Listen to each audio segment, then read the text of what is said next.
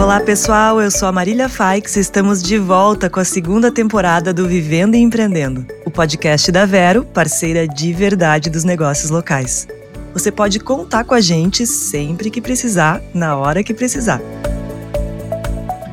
Existe uma série de obrigações para empregadores e empregados que precisam ser seguidas com atenção para que o dia a dia do trabalho funcione bem. E hoje a gente vai falar de uma dessas questões, que é o e-social. É um sistema que unifica o envio de dados dos trabalhadores para o governo federal, criado para agilizar obrigações fiscais, previdenciárias e trabalhistas. E quem vai conversar com a gente sobre esse assunto é o Adalto Frelich, diretor do SESCOM RS. Bem-vindo, Adalto, tudo bem? Tudo bem, muito obrigado pela oportunidade de estarmos aqui, certo? Falar de contabilidade, de burocracia para os empreendedores, muitas vezes eles não gostam, porque é um compromisso que acaba não rendendo, só gerando conta para pagar. O empreendedor gosta de estar preocupado com o faturamento, com o seu próprio negócio, com o dinheiro que entra no bolso. Mas evitar uma multa também economiza dinheiro. E eu acho que é importante a gente tocar nesse assunto com relação ao social. É um projeto bastante novo, é, ainda já está bem ativo, mas precisamos trocar diversas ideias dele, tá? Legal, a gente que agradece a tua presença aqui e vamos começar então com a pergunta que abre né, esse podcast, que é a mais importante. Adalto, explica pra gente um pouco mais sobre o que é o e-social e quem deve utilizar. A gente tem que lembrar o seguinte: o Brasil é um país que adora papel. Né? Eu, pessoalmente, odeio. Né? É, papel, eu gosto da informação digitalizada, se torna muito mais prática. Mas passamos aí décadas, para não falarmos de séculos, carimbando papel em diversas vias, em diversas formas. E na parte de folha de pagamento também não é diferente. Então, o governo federal, junto com as demais outras instituições estaduais e municipais, criou um grande projeto há mais de 20 anos atrás, chamado SPED, Sistema Público de Escrituração Digital. E dentro desse SPED foram divididos em diversos módulos, entre nota fiscal eletrônica, informações fiscais ICMS PI, informações de apuração de impostos federais PIS COFINS, contabilidade digital, declaração de imposto de renda digital, outras declarações de diversos acessórios e, mais recentemente, a última etapa do processo foi o e-social o que, que é o e-social? Ele veio substituir diversas informações que eram fragmentadas. Para ter uma ideia, o PIS de um empregado ele chegava a ser declarado no mês, dependendo da situação da empresa, sete vezes, com repetição de informação. Então, a ideia do e-social é justamente criar essa escrituração pública, digital, de acesso universal para os entes todos, que todos que precisam. Caixa Econômica Federal precisa da documentação de social? Sim, precisa, para apurar o fundo de garantia. Né? O INSS precisa para fins de aposentadoria? Precisa, para daqui a pouco conceder benefícios e verificar, logicamente, toda a questão da arrecadação federal. Então, o E-Social vem por conta dessa ideia de projeto. Simplificar as declarações, é, eliminar diversos documentos e, claro, agilizar a fiscalização. Só para a gente continuar entendendo o que é o projeto do E-Social, a fiscalização do Ministério do Trabalho sempre foi local. O fiscal tinha que bater na porta de uma empresa, solicitar uma penca de documentos, papel e fazer a fiscalização. Hoje, ela se faz toda via digital, através do e-social, que inclusive começou agora nesse mês de fevereiro de 2023. E quais os tipos de informações que devem ser enviadas pelo e-social? E quem tem MEI também precisa usar?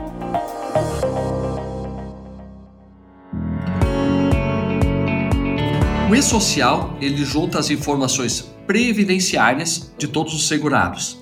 Empregadores, por exemplo, o dono de uma empresa que tem o Prolabore, ele vai ter sua informação toda previdenciária lá também informada no e-social. Dos seus empregados também vai ter. O MEI precisa? Sim, o MEI precisa, desde que ele tenha empregado registrado. Se o MEI não tiver nenhum empregado registrado, não, ele está dispensado de entregar o e-social. Tá? Então, quais informações que vão lá? vai toda a vida do trabalhador, desde a admissão dele na empresa, a movimentação, cadastro, a rescisão, cálculo de férias, todos os meses os valores que são pagos de salário, adicionais, os descontos previdenciários, vai toda a informação, tudo aquilo que reflete que era no papel, agora virou digital. E tudo isso com diversas integrações, registrou no social, já vai cair na carteira digital eletrônica. Olha que coisa maluca. Maluca não, fantástica. Antes, nós tínhamos que pegar uma carteira de trabalho impressa, entregue pelo governo, carimbar, assinar. Agora é tudo digital. O trabalhador tem toda a informação direto no seu celular. É espetacular. Então, o e-social veio justamente por conta disso, para estar tá mandando todas as informações vinculadas ao trabalho. Também tem outras informações, certo? Por exemplo, o clube de futebol ele paga uma contribuição previdenciária para o INSS com base na sua receita de arrecadação do jogo, da partida. E essa receita também é informada no e-social. Então tem outras informações paralelas, mas vamos falar aqui no geral, tá? Todos os dados de fonte de pagamento vão parar no e-social. Inclusive os dados de medicina e segurança do trabalho também estão sendo informados no e-social. Então, só recordando, o MEI precisa entregar somente se ele tiver empregados. E aí entra na regra geral como as demais empresas. E quais são os principais cuidados no uso do e-social? Para carteira de trabalho tinha uma série de cuidados. Como é que funciona isso nesse formato online? E o que, que pode acontecer se eu deixar de enviar alguma informação?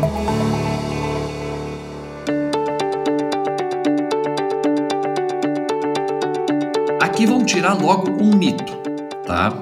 Não se criou nenhuma multa nova por descumprimento de uma legislação trabalhista todas as multas que são aplicadas via e-social já existiam nas legislações previdenciárias e trabalhistas, CLT e etc. Então, ah, agora eu vou pagar uma multa por fazer uma alteração errada dentro do e-social. Antes tu também era suscetível, só que só não pagava porque tu não era fiscalizado. Agora a fiscalização é digital. Então, o principal cuidado é a fidelidade da informação. Eu tenho que ser fiel, cumprir prazos e a organização. Vamos pegar como exemplo. Vou admitir um empregado. Antes que o pessoal fazia, o empregado já começava a trabalhar, chegava no final do mês para rodar a folha de pagamento, aí mandava a documentação toda para o escritório para ele fazer o registro do empregado. Agora não, porque a lei trabalhista determinava, por exemplo, que todo esse registro da carteira tinha que ser feito no dia da pessoa trabalhar. E como o registro da carteira de trabalho, a admissão é feita online agora, direto, então eu tenho que estar registrado toda essa informação de social antes da pessoa efetivamente começar a trabalhar, bater o ponto na empresa. Então, o que nós temos que cuidar é seguir a ordem lógica que a norma sempre determinou e que antes, sim, se tapava o olho, se fazia o jeitinho brasileiro. Jeitinho brasileiro agora via e-social acabou. Esse que é o principal ponto que tem que ser observado. Né? E ser organizado. Tem que ser organizado a documentação. Não tem mais como mandar informações fracionadas. Na hora que tu vai enviar, um, a gente chama de eventos, todas as etapas que acontecem no e-social, a hora que eu vou enviar um evento com relação à admissão, tem que ir informação integral. Porque retificar essa informação pode me gerar, inclusive, uma multa, que já estava prevista lá na legislação trabalhista. Imagina, eu carimbava e depois riscava aquela carteira de trabalho só se o fiscal pegasse aquela carteira de trabalho para me autuar. Agora não temos mais como fazer isso, né? E esse processo deve ser internalizado na empresa pelo um RH ou é possível contratar uma pessoa para prestar esse serviço e operar o e-social? Bom, depende do porte da empresa. Hoje se fala muito, palavra bonita, né? BPO, Business Process Outsourcing. Que, que é? É trabalhar, fazer toda aquela operação burocrática da empresa através de empresas especializadas. E sim, dá tranquilamente para rodar todas as rotinas de e-social através de um escritório tem escritórios especialistas somente em folha de pagamento, né, como também os próprios escritórios de contabilidade já fazem isso há muitos anos. Os sistemas já estão adequados. O interessante aqui é que há tarefas em que compete sim a empresa internamente executar ou através de terceiros que não dependam somente do escritório. Por exemplo, na parte do social com relação à medicina e segurança do trabalho, quem tem que fazer toda a questão de enviar os laudos e comunicação é a empresa de medicina e segurança do trabalho. Ela pode gerar o arquivo e mandar para o escritório de contabilidade ou para a empresa transmitir esse arquivo ao e-social. Mas quem tem que fazer é uma empresa especializada. Não se faz mais o escritório preencher formulários para pegar depois somente carimbo e assinatura. Não, agora cada pessoa com a sua devida responsabilidade legal né, e técnica tem que executar a sua tarefa. Então, se eu trazer toda essa atividade para dentro de uma empresa, a minha estrutura não vai ser enxuta, a minha estrutura vai ser um pouco mais gorda. Por isso é legal de. Aí eu defendo a terceirização né, nessa operação, porque ela consegue otimizar muito tempo, muitos custos para as empresas. Vale a pena realmente pensar. não há necessidade de ser interno. Pode ser externo, sim. E de novo, volto para aquele capítulo anterior. Organização. Todo o processo tem que ser bem organizado. Refazer todo o processo de e-social, admissão e as suas rotinas ficou mais complicado. Agora, o negócio tem que vir a informação completa, tomando a decisão e executando no mesmo ato tudo direitinho, tá? Muita atenção e muito cuidado, né, na hora de registrar tudo ali. E chegou a hora da Dica Vero. Oferecer uma boa opção de parcelamento para o cliente é um grande diferencial.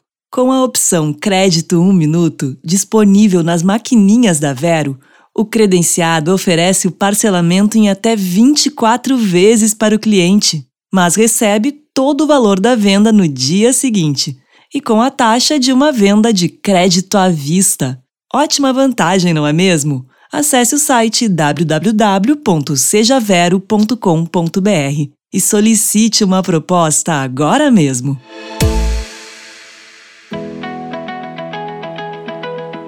Aqui eu coloco e social ele está botando a lógica do que sempre estava previsto na lei, apenas agora de uma forma digital universal. Antes eu dependia de uma fiscalização para eu ser autuado. Agora, como eu disse, a Receita Federal já está desenvolvendo e já está executando as fiscalizações com base no social. Logo, logo vai ser o Ministério do Trabalho. E aí as empresas vão começar a receber notificações de regularização ou já de penalidade direto por uma informação que ela mesma informou, daqui a pouco errada.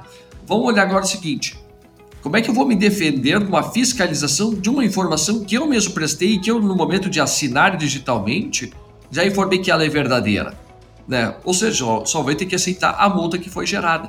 Por isso, o e-social tem uma responsabilidade muito grande por trás da organização e da fidelidade da informação. Não posso ficar fazendo jeitinhos. Muito se fazia jeitinhos, agora não dá mais que, que eu falo de jeitinho só para ficar claro dessa informação?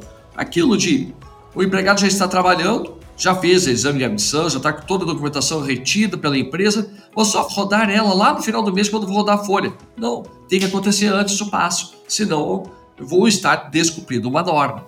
Né? Então, fracionamento de férias, pagamento de algumas outras verbas, isso tudo agora fica muito transparente dentro do e-social. Tudo trabalha com códigos. Isso que é interessante de analisar. Quem olha um arquivo de e-social vai entender.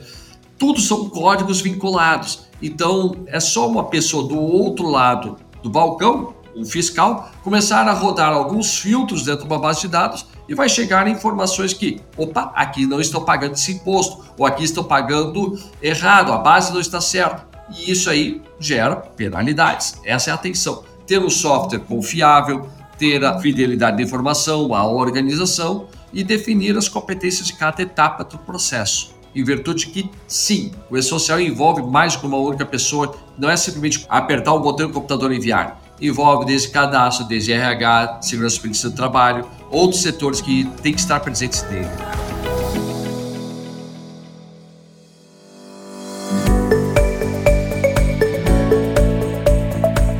Adalto, muito obrigada pelas tuas orientações, aprendemos muito contigo. E agora eu queria te pedir para deixar um recado final antes da gente encerrar, por favor. Eu tenho tomado nota aqui duas coisas importantes, certo?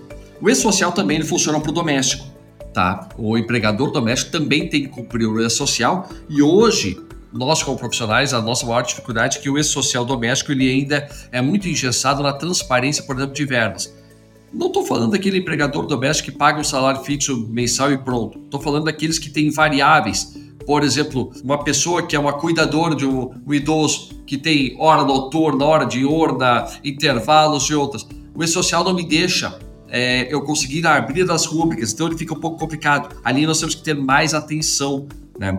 E outra coisa que é muito chato, hoje o processo que pode ser melhorado, eu acredito que a Receita Federal ainda vai trabalhar nisso, quando eu falo Receita Federal, porque ela é a gestora de todo o projeto tecnológico. O e-social é uma etapa que vincula-se com uma outra declaração chamada EFD Reinf, que é uma outra etapa que vai chegar na guia de pagamento dos impostos previdenciários, que é a DCTF Web. Esse processo ele tem que ser revisto, ele pode ser melhorado, automatizado pelo governo. Então esperamos, contamos ainda com essa oportunidade de eles melhorarem todo esse processo. Né? Ter atenção, confiar no profissional trabalhar em conjunto com o profissional e juntar todos os setores, todas as partes que são envolvidas. Esse, para mim, é o recado principal com relação ao e-social. E quando eu falo com o profissional, contador é o profissional mais adequado para se trabalhar em toda essa rede. É o cara que tem uma visão muito mais ampla de todo o negócio do empresário. O empresário conte com a ajuda dos contadores. Nós, o SESCOM, estamos justamente aqui para dar apoio para todos os contadores e para o empresário em cima dessa atividade, dessa atuação. Tá legal?